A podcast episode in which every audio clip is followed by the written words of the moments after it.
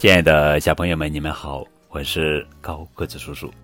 今天要讲的故事的名字叫做《苏菲亚的护身符》。苏菲亚是一位新公主，罗伦国王送给她一个特别的护身符，来欢迎她加入这个皇室大家庭。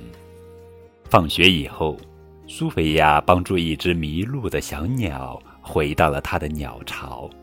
他感觉他听到小鸟对他说了谢谢。第二天早上，一只小兔子、一只小松鼠和两只小鸟在苏菲亚的床上聊天。神奇的是，苏菲亚居然能听懂他们在说什么。魔法师赛克跟苏菲亚解释了护身符的魔力：每做一件事情，无论好坏，力量将会被赐予，无论是福是祸。当苏菲亚帮助小鸟回到鸟巢的时候，它就被赐予了和动物说话的力量。没过多久，魔法王国举行了一场歌唱比赛，获胜者将可以在丰收节上唱国歌。苏菲亚赢得了比赛。苏菲亚太激动了，他向他的朋友卢比和杰德炫耀他在歌唱比赛上获胜的事情。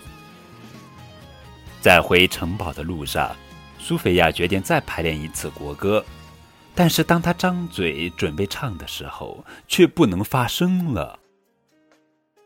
魔法师赛克再一次提醒苏菲亚护身符的魔力。苏菲亚向卢比和杰德炫耀的时候，让他们俩感觉非常糟糕，于是苏菲亚就被诅咒，而失去了她的歌喉。